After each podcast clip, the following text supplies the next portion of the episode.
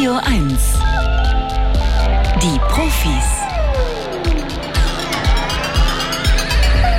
Stefan Karkowski. Schön, dass Sie wieder dabei sind. Ich verspreche, ein tolles Programm mache ich ja eigentlich immer, aber heute stimmt es doppelt. Wir haben zum Beispiel ähm, eine Studie, oder sagen wir mal so, eine Studie soll es erst noch geben. Äh, das heißt, es gibt bisher nur den Forschungsverbund von Menschen, die ähm, in verschiedenen Disziplinen erforschen wollen, wo eigentlich der Zusammenhang ist zwischen Schlafliedern und unserem müde werden ja, wenn wir sowas hören wie Guten Abend, Gute Nacht, warum lullt uns das ein und unsere Kinder? Wo, wo ist da der Zusammenhang? Was passiert da im Gehirn? Welche Noten müssen das sein? Wie schnell muss das gespielt werden?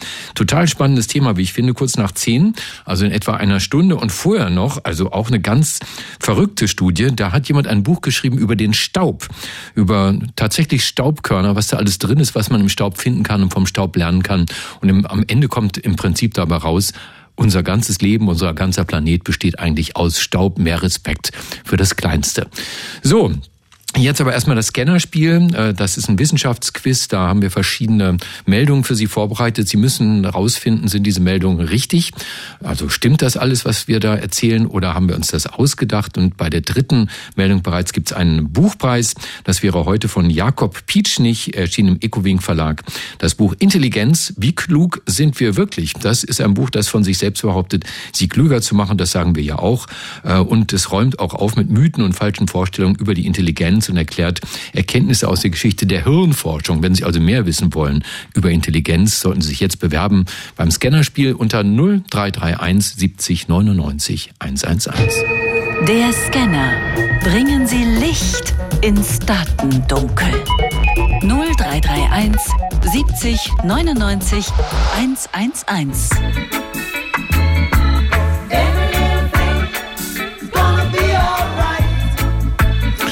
Three Little Birds auf Radio 1. Ein Song von, na, wollen wir DJ Gerhard das mal ansagen lassen? Gerhard, wer war das? Weißt du das? Hallo? Oh, Gerhard, guten Morgen. Mann, Stefan, ich bin durch. guten Morgen. Wie geht's denn? Mir geht's gut, danke. Ich sitze mit meiner Frau beim Frühstück und wir hören, naja, wie jeden Sonnabend. Sehr schön. Und Bob Marley natürlich erstmal, Three Little Birds aus dem Jahr 1980. Gerhard, hatten wir schon mal das Vergnügen? Gernot, Gernot. Gernot, genau, so ist richtig, ja, deswegen.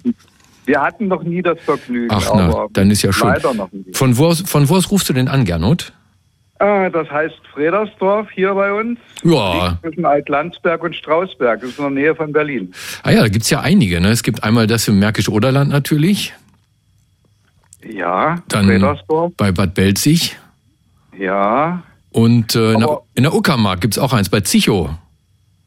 Ja, du kennst dich ganz gut aus im Osten. Nee, ich habe Wikipedia-Artikel aufgeschlagen. ja, das kann ja jeder. Ja, das kann jeder. Gerne. Und hier kommt Frage Nummer eins. Pass auf. Okay. Kolonialmächte hinterließen einen botanischen Fußabdruck. Das fanden Botaniker der Universität Wien heraus. Dazu analysierten sie 20.000 Pflanzenarten, die über ihre Heimat hinaus auf der Welt verbreitet sind. Anschließend stellten sie einen statistischen Zusammenhang zu Regionen her, die einst von den europäischen Kolonialmächten Großbritannien, Spanien, Portugal und den Niederlanden besetzt waren. Noch heute zeichnet sich in der Pflanzenwelt dieser Regionen ein Einfluss der jeweiligen Kolonialmacht ab. Die Zusammensetzung der eingeschleppten Arten ähnelt sich dabei stärker, wenn die Gebiete von der gleichen Kolonialmacht kontrolliert wurden. Mhm. Ja, Stefan, das klingt für mich sehr glaubhaft. Und mein Bauchgefühl sagt auch, das muss stimmen. Dann hast du auch vollkommen recht, das stimmt. Ja, je länger die Herrschaft der jeweiligen Kolonialmacht andauert, desto klarer äh, zeichnet sich dieser Zusammenhang ab. In der Verbreitung von gebietsfremden Pflanzenarten auf der Welt spiegelt sich also selbst lange nach dem Zusammenbruch europäischer Kolonialreiche ein charakteristischer Einfluss wieder der europäischen Machtentfaltung tatsächlich wahr. Gernot, Frage Nummer zwei. Vogelzwitschern geht uns auf die Nerven. Das konnten Hirnforscher und Psychologen des Max-Planck-Instituts für Bildungsforschung und des Hamburger Universitätsklinikums herausfinden. Für das Experiment wurden 300 Teilnehmern entweder typische Verkehrsgeräusche oder Vogelgesänge vorgespielt. Vor und nach den Hörproben füllten die Probanden einen Fragebogen zu ihrer mentalen Gesundheit aus und bekamen herausfordernde Rechenaufgaben gestellt. Das überraschende Ergebnis? Die Verkehrsgeräusche und der Vogelgesang verstärkten gleichermaßen Gefühle von Angst und Stress und hatten einen negativen Einfluss auf die Rechenleistung. Vogelzwitschern geht uns auf die Nerven, Gernot. ja, ich habe hier einen Garten und auch dementsprechend viele Vögel, die auch zwitschern. Ah, das ist natürlich wirklich kompliziert. Mhm. Hm. Das also, ist kompliziert. Wenn es es liegt ja immer ein bisschen am Vogel. an der Intensität, ja, am Vogel auch. Die Nachtigall zwittert anders als der Spatz. Ja. Also ich sag mal, wenn die Intensität sehr hoch Na, ist. Nein, nein, so, das, das können wir ja nicht machen. Wir sagen ganz generell, also Vogelzwitschern geht uns auf die Nerven. Also es kann zum Beispiel auch der liebliche Gesang einer Amsel sein. Tyrili, Tirila. Huhu. Also ich gehe von mir aus und mir geht Vogelzwitschern nicht auf die Nerven. Ich sag mal, das stimmt nicht. Und damit hast du vollkommen recht. Ja, ist genau andersrum. Die Studie legt nahe, dass das Hören von Vogelstimmen Ängstlichkeit und Paranoia bei gesunden Menschen verringern kann. Mögliche Erklärung für die positiven Effekte wäre, dass der Gesang unterschwellig mit einer intakten natürlichen Umgebung in Verbindung gebracht wird. Und dadurch wird die Aufmerksamkeit von psychischen Belastungen abgelenkt und das Gefühl von Sicherheit und Geborgenheit vermittelt sich auch bei euch im Garten. Nur die Berliner Spatzen zum Beispiel, die können schon manchmal nerven mit ihrem Chip, Chip oder mhm. manche mögen ja auch die Nebelkrähen, nicht, die bei uns haben mit ihrem heiseren Kra, Kra. Ich mag die ganz gern. Frage Nummer drei kommt schon hier, ihr beiden. Mona Lisa-Effekt schützt Falter vor Räubern. Das konnte ein internationales Team des Max-Planck-Instituts für chemische Ökologie in Jena mit einem Experiment zeigen. Sie konfrontierten dabei Küken mit drei künstlichen Faltern, die Augenflecken auf ihren Flügeln hatten.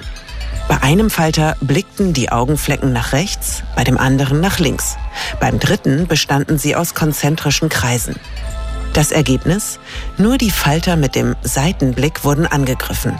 Bei den anderen hatten die Tiere das Gefühl, von den konzentrischen Augen verfolgt zu werden, ähnlich wie Museumsbesucher vor dem Bild der Mona Lisa. Mhm.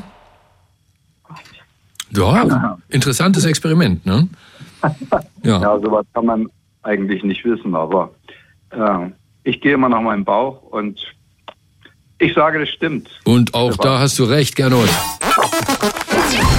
Jawohl, die Verhaltensbeobachtungen in Jena, die haben die Vorhersage bestätigt, dass die Küken die künstlichen Augenflecken tatsächlich als Augen wahrnehmen.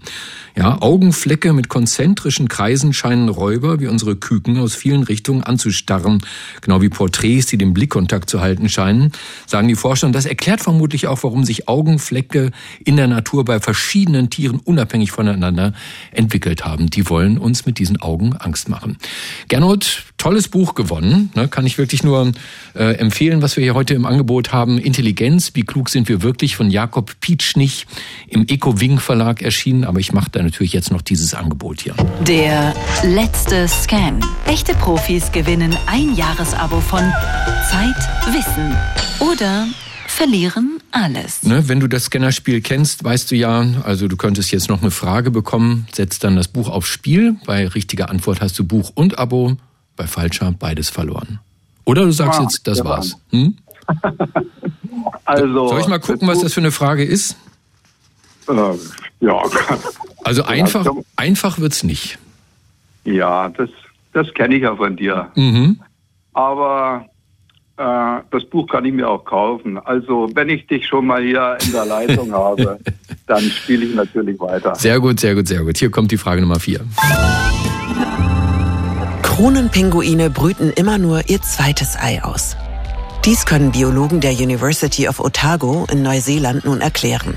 Dafür werteten sie Beobachtungen einer 25 Jahre zurückliegenden Forschungsreise auf den Antipodeninseln neu aus. Denn obwohl die Vogelweibchen zwei Eier legen, brütet das Paar stets nur das zweite, größere Ei aus und zerstört das erste, kleinere Ei absichtlich. Dies hatte von Anfang an weniger Überlebenschancen, weil es während der anstrengenden Reise zu den Nistgebieten entsteht. Das zweite Ei kann sich uneingeschränkt entwickeln. Weil die Vögel sowieso nur ein Junges ausreichend füttern können, entscheiden sie sich also für das zweite Ei. Jetzt wird es aber spannend in Fredersdorf. Also, äh, ich finde die Frage gar nicht so schwierig, weil ich denke, dass die Tiere das äh, ganz vernünftig machen und ich denke, genauso tun das die Vögel. Das ist richtig. Und was sagt deine Frau, Gernot? Was sagt die? Die nickt. Die nickt. Und, und ihr habt beide recht. Wow. Ja, das ist so, so eine komplexe Geschichte. Ich glaube, das, das hätte sich selbst unsere Profiredaktion nicht ausdenken können. Stimmt tatsächlich. Das Forscherteam der University of Otago in Neuseeland, nie gehört, aber immerhin, die haben auch herausgefunden, dass das Blut der Pinguinmutter mehr Testosteron enthält als das der Männchen, was wiederum dazu führt, dass die Reproduktion unterdrückt und somit das zweite Ei mit Verzögerung gelegt wird. Und durch diese längere Entwicklungszeit ist das B-Ei dann auch größer. Also für alle zweiten Kinder da draußen, es ist manchmal gar nicht so schlecht, der Erste zu sein. Gernot, das war toll. Sag mal, wo hast denn du eigentlich deinen schönen Namen her? Das ist ja eigentlich so was Altertümliches. Ne? Ich wette mal, in deiner Klasse warst du der einzige Gernot, oder? Das ist richtig. Der Name ist nicht so häufig. Aber meine Mutter hat wahrscheinlich in der Schwangerschaft das Nibelungenlied gelesen. Richtig. Und da gibt es diese drei Königssöhne, Gunther, Gernot und, und Gisela. Ja. Mhm. ja, du kennst dich aus. Nee, ich habe wieder Wikipedia aufgeschlagen. Ach so. Ja, die Schwester, die Schwester hieß dann Grimhild, die hat den Siegfried geehelicht ja. und so weiter und so weiter. Nee, man hat Spaß gemacht mit euch beiden. Ne? Bleibt uns treu hier auf Radio 1 und macht euch ein schönes Wochenende und ganz wichtig, jetzt nicht auflegen. Ne? Okay, danke dir. Bis bald.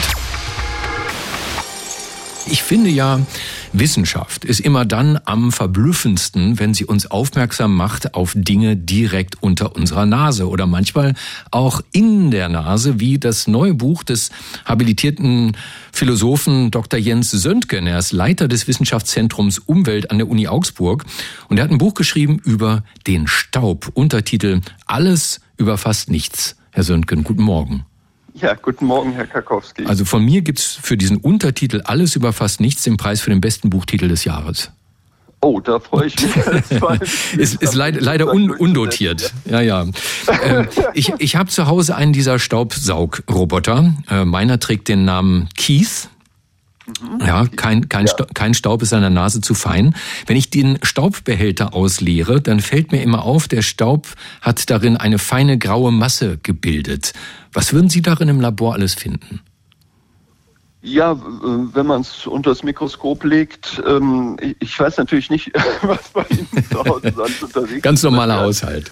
Ja, ja, ob Sie jetzt Hunde haben nee, oder so oder Katzen, auch nicht. man natürlich Hunde und Katzenhaare. Nee, mhm. sonst wird man so normalerweise eben so diese typische Mischung aus Fasern und äh, feinen Partikelchen finden. Also das äh, ähm, ja, von, von den Textilien hauptsächlich. Wenn Sie jetzt zum Beispiel nur Wolltextilien haben, findet man halt nur Wollfasern, aber üblicherweise tragen wir ja äh, Mischtextilien und da sind halt viele äh, ja, Kunstfasern drin. Dann findet man eben auch das, was man so allgemein Mikroplastik nennt, also eben äh, feine Partikel von, ähm, ja, von Kunststoffen. Und, und dann noch eben was, was Sie sagen, so dieses, was, was die etwas trübselige Farbe ergibt, das Grau, ähm, kommt zum Teil eben auch durch die Hautschuppen, ähm, äh, entsteht das, die wir so über den Tag hinweg, indem wir uns in der Wohnung aufhalten, eben auch verlieren. Mhm. Und dann ist auch immer noch viel von draußen so an, an Feinstaub, das sind so rußige Partikel, die auch etwas zur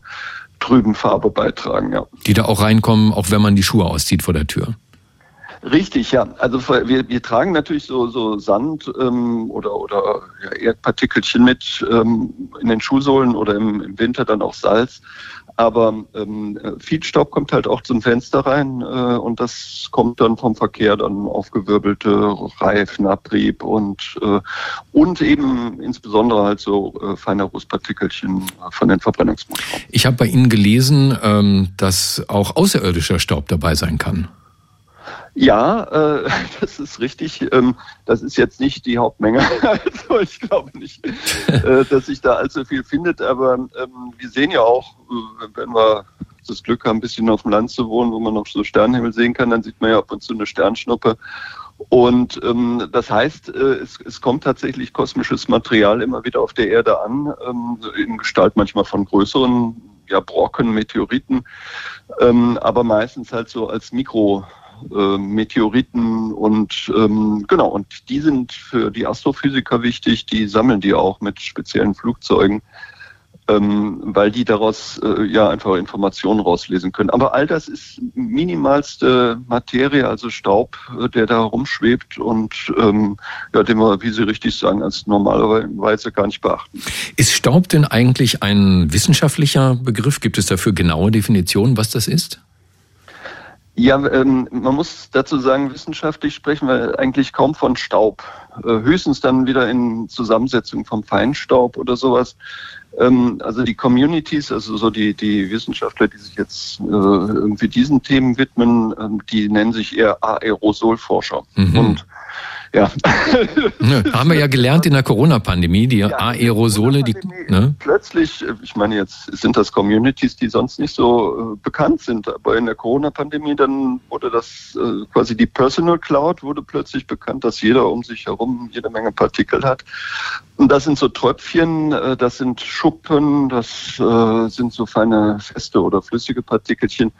Und, ähm, und das zusammen mit Luft ist Aerosol. Das ist aber auch das, was wir als Staub bezeichnen, also alles, was schwebt. Ihr Buch steckt voller Überraschungen. Ich lese zum Beispiel ohne Staub kein Himmel. Was heißt das denn?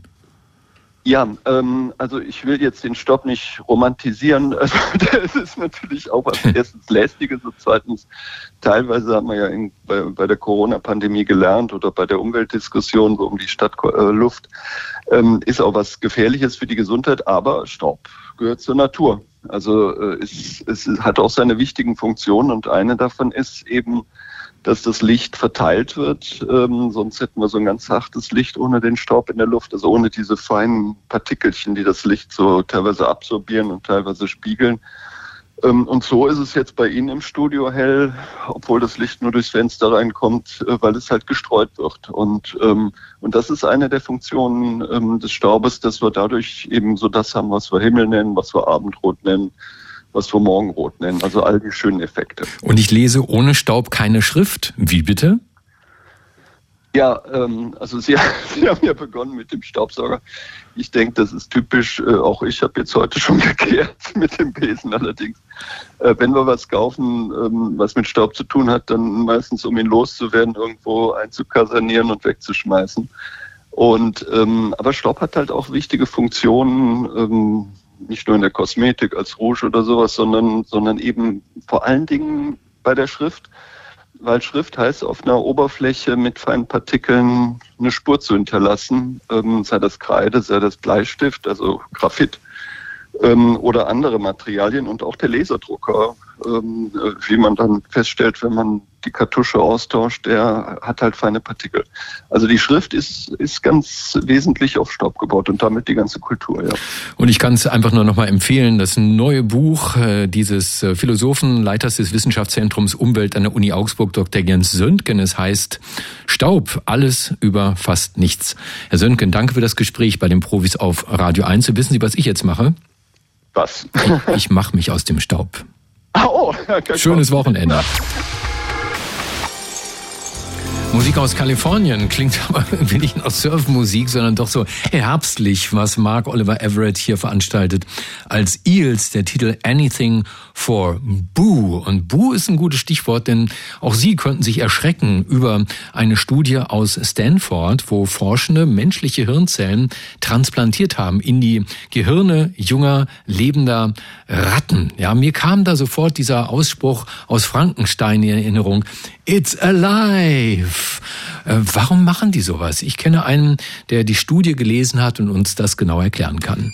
Er ist Mitglied des Komitees des IG Nobelpreises für kuriose wissenschaftliche Forschungen, Vorsitzender der Deutschen Dracula-Gesellschaft und der bekannteste Kriminalbiologe der Welt. Dr. Marc Benecke, live auf Radio 1, die Profis. Oh,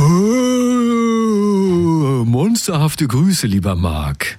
Gruselige Grüße zurück von den Science Days im Europapark, wo auch alles auf Halloween schon getrimmt ist. Also besser könnte es überhaupt nicht passen zu unserer Sendung heute. Sehr schön. Bevor ich frage, warum Wissenschaftler sowas machen in Stanford, was haben die genau getan? Also ich will nur kurz was für die, die noch nicht so lange unsere Sendung hören, sagen. Stanford ist die Universität mit 30 Lehrkräften, die Nobelpreise haben. Also eine der fettesten, größten und bekanntesten und wichtigsten Unis der Welt. Und ähm, die haben äh, einfach mal ausprobiert, wie das ist, wenn man menschliche Zellen als Organoide anzüchtet. Das ist ganz wichtig, weil da könnte man zum Beispiel auf Tierversuche verzichten, dann könnte man die eben mit so einem Zellhaufen machen, bräuchte nicht mehr die echten Tiere dafür. Und wir haben jetzt gefragt, können wir Nervenzellen von Menschen einpflanzen in ein anderes Lebewesen, nämlich in die von dir genannten Ratten. Und dass das klappt, das weiß man schon ein bisschen länger. Also das ist seit ungefähr, ja, so ungefähr seit zehn Jahren bekannt. Aber jetzt haben sie gefragt, okay, reden die miteinander? Also reden die Rattenzellen mit den Menschenzellen und umgekehrt? Und haben dazu jetzt in diese jungen, sehr jungen Ratten, das hat man früher nur mit erwachsenen Tieren gemacht, da ging es dann eher um Organtransplantationen und so, hat man gesagt, okay, kriegen wir das dazu, dass diese Menschenzellen jetzt Teil des Rattengehirns werden und einfach so, so dazugehören. Und ähm, in der Tat, das funktioniert. Die, ähm, man hat dann mehrere Tests gemacht, unter anderem diese klassischen ähm, psychologischen Tests, dass man geguckt hat, ob die Mäuse in einen bestimmten Raum mit einer bestimmten Farbe lieber reingehen oder nicht, wenn sie da belohnt oder bestraft werden und dergleichen mehr. Aber äh, jetzt kommt das echt äh, Frankenstein-mäßige. Jetzt musst du ganz tapfer sein. Wir hm. haben ja immer diesen Science-Fiction-Moment. Jetzt kommt der Mega-Science-Fiction-Moment. Sie haben die menschlichen Zellen so äh, genetisch umprogrammiert, dass sie durch Licht aktiviert werden können. Haben den Mäusen Lichtleiter in den Kopf rein operiert und haben dann das Lichtsignal gegeben, um zu sehen, was diese menschlichen Zellen machen und ob sie dann reagieren und eben, ob der Rest des Körpers der Maus und das restliche Gehirn mitmacht, um eben zu sehen, ob das alles zusammenspielt. Und das hat tatsächlich funktioniert. Also die äh, Mäuse wurden wirklich kein Witz, es hört sich verrückt an, aber es ist wirklich so. Sie haben entweder rotes oder blaues Licht in ihr Gehirn mit mit einem Lichtleiter reingesendet bekommen und ähm, diese Ner Nervenzellen reagieren aber nur auf eine Sorte von dem Licht. Und dann gab es eine kleine Wasserbelohnung, wenn sie etwas Bestimmtes gemacht haben, nämlich geleckt haben, sobald dieses Lichtsignal im Gehirn aufgeleuchtet ist. Und dazu brauchst du eben das gesamte Gehirn und nicht nur einzelne menschliche Nervenzellen, die da rein transplantiert wurden. Und ähm, das ist das, was die Kollegen in Stanford gemacht haben. Und immer wenn die blaues Licht angemacht haben, hat die Ratte den Mund aufgemacht und gesagt, wo bin ich? Nee, wahrscheinlich nicht. Warum haben die das gemacht, Marc? Das klingt so frankensteinisch wie nur irgendwas. Ja, das ist tatsächlich so. Das haben sie jetzt gemacht, weil es gibt eine sehr viele seltene Krankheiten. Da habe ich übrigens einen eigenen YouTube-Kanal, da könnt ihr die Betroffenen auch mal selber reden hören. Mit Krankheiten, um die sich kein Mensch kümmert, weil das so super teuer ist, Medikamente zu entwickeln. Das sind die berühmten Medikamente, die, wenn es überhaupt mal eins gibt, dann kosten die direkt zwei Millionen Dollar. Kein Witz, ne? also mhm. pro Dosis. Das kann sich natürlich kein Mensch leisten und die Krankenkasse zahlt es auch nicht gerne.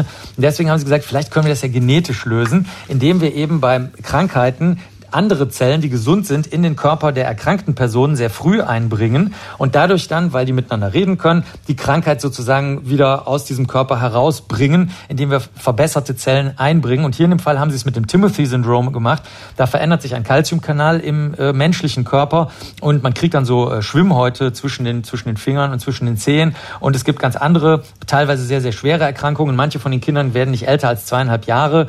Und äh, deswegen hat man gesagt, das wäre doch mal eine gute Möglichkeit, Möglichkeit und darauf arbeiten die Kolleginnen und Kollegen jetzt hin, um zu sehen, ob wir dieses Timothy-Syndrom abmildern oder äh, vielleicht sogar heilen können. Aber wo sollen denn äh, in der Praxis dann die Hirnzellen herkommen, die bei Menschen eine Krankheit heilen sollen? Doch nicht von Ratten, oder?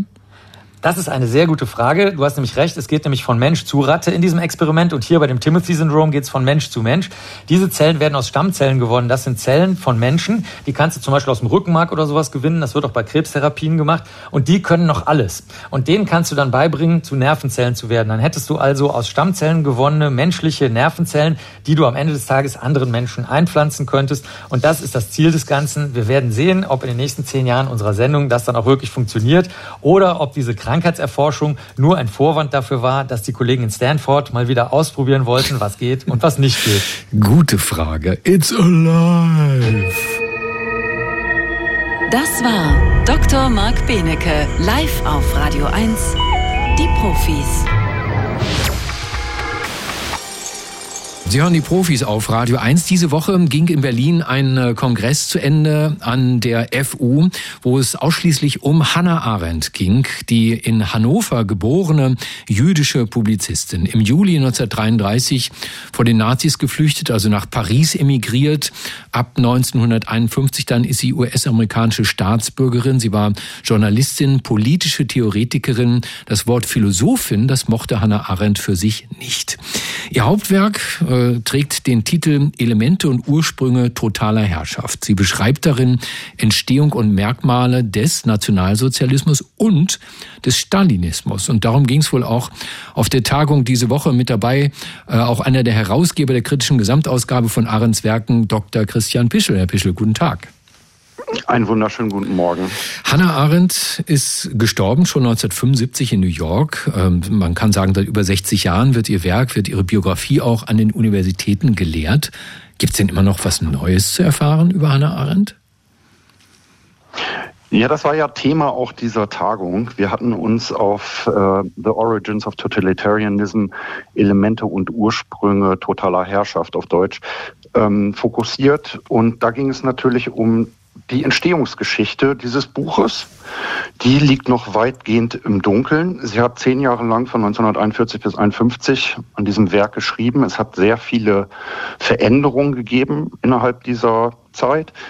Und ich glaube, dieses Buch dokumentiert auch ein wenig ihren Verstehensprozess. Deswegen ist die Entstehungsgeschichte für uns, glaube ich, nochmal eine wertvolle Ressource die Gegenwart auch zu verstehen oder neue Aspekte von Ahrens Schaffen zu herauszufinden. Ja, interessant. Das war ja auch sehr journalistisch, was sie gemacht hat. Sie hat erst versucht, Dinge selber zu verstehen über das Wesen des Totalitarismus.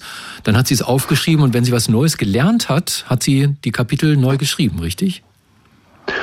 Ja, das ist im Prinzip richtig. Äh, sie hat allerdings angefangen, in den frühen 40er Jahren eine Studie über den europäischen Antisemitismus zu schreiben. Und dann hat sie bald gemerkt, dass sich dieser Antisemitismus in den, im 19. Jahrhundert verändert hat. Er wurde zum Rasseantisemitismus. Und über das Thema Rassismus kam sie dann zu dem Punkt, da kann ich nicht über den Imperialismus schweigen. Denn der Rassismus ist das politische Prinzip des Imperialismus, so Arendt. Und schließlich wurde es ein Buch über den Imperialismus, Mitte der 40er Jahre.